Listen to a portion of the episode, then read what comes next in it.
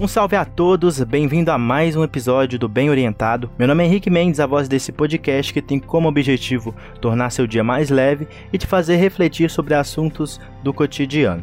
Pense que você é o foguete e este podcast é o combustível. Então, bora para cima.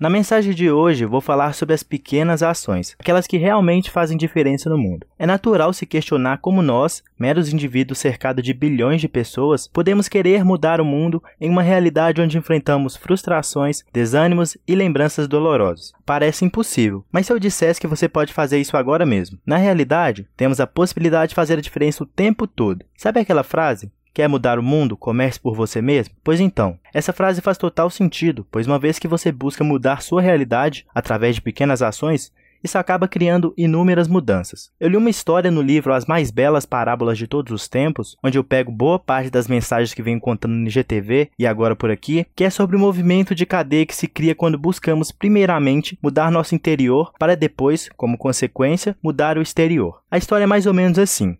Em um bairro muito nobre de uma cidade bem distante, morava uma menininha muito bonita. A mãe da pobre menina não tinha muito cuidado com ela.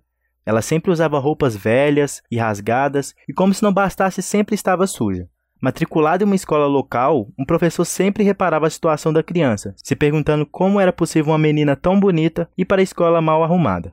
O professor resolve tomar uma atitude. Ele separou alguns trocados do seu suado salário e resolveu comprar um vestido para a criança, um vestido azul que a deixou perfeita. Quando a mãe viu a filha naquele lindo vestido azul, ela ficou encantada e, ao mesmo tempo, lamentou o fato da filha ir para a escola naquele lindo traje novo tão descuidada. A mãe resolve então tomar uma atitude e, a partir daquele dia, passou a dar banho na criança todos os dias, como também sempre pentear o cabelo e pintar as unhas. Uma semana se passa e o pai da menina, ao observar toda a situação, resolve também tomar uma atitude. Ele chega para sua esposa e diz o seguinte: como nossa filha, tão bonita, mora em um lugar como este, caindo aos pedaços? Que tal a gente ajeitar a casa? Nas horas vagas eu vou pintar as paredes, consertar a cerca e plantar um jardim. Passados alguns dias, a casa estava perfeita. Em meio à pequena vila, era a casa que mais se destacava, pela beleza das flores que enchiam o jardim e pelo cuidado com todos os detalhes. Logo, os vizinhos ficaram envergonhados por morar em barracos feios e resolveram também arrumar suas casas, o jardim e renovar a pintura. Em pouco tempo, o bairro todo estava transformado. Vendo toda aquela movimentação da pequena vila, autoridades buscaram contribuir, formando uma comissão para estudar melhorias para o bairro. Depois de um certo tempo, a rua que antes era de barro e lama foi substituída por asfalto e calçada de pedra.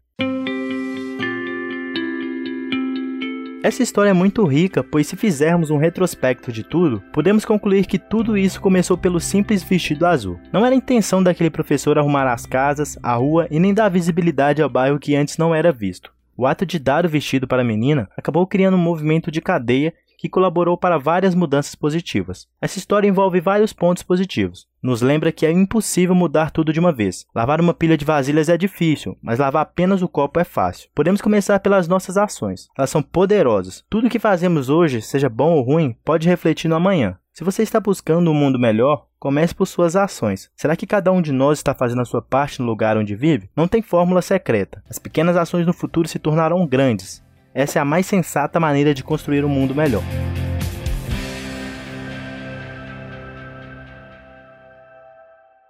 Outro ponto da história são as pessoas que só observam as ruas esburacadas, as crianças sem estudo, mas não fazem nada. Na nossa realidade hoje, são as pessoas que engajam as hashtags, mas fora da internet não praticam o que pregam. Achar que as coisas irão se resolver apenas com palavras é viver uma eterna ilusão. É comum na correria do dia não observarmos totalmente nossas ações. Parece que existe um botão que apertamos e começamos a viver no automático, fazendo somente as coisas de modo inconsciente. Pode-se dizer que você esteja fazendo diferença e nem sabe. Nossa mente tende a buscar o automatismo. O melhor caminho para ficarmos cientes é perceber a intenção e a consequência de nossos atos. Ou melhor, repensar seu dia e encontrar pequenos trechos de ações positivas. Ao fim do dia, se pergunte o que você fez de bom. Faça um retrospecto do dia, pense nas coisas positivas e negativas e coloque-as na balança. Com o passar do tempo, você terá criado um compromisso com você mesmo e vai estar mais ciente das suas ações. Pequenas ações, por mais que sejam simples, não apagam o fato delas serem significativas. É quase impossível tornar o mundo um lugar mais justo de uma hora para outra, mas é possível oferecer a alguém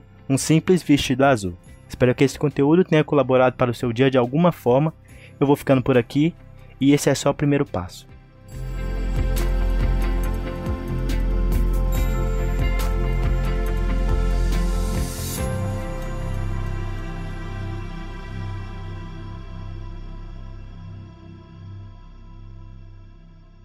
Esse é só o primeiro passo, mais uma vez.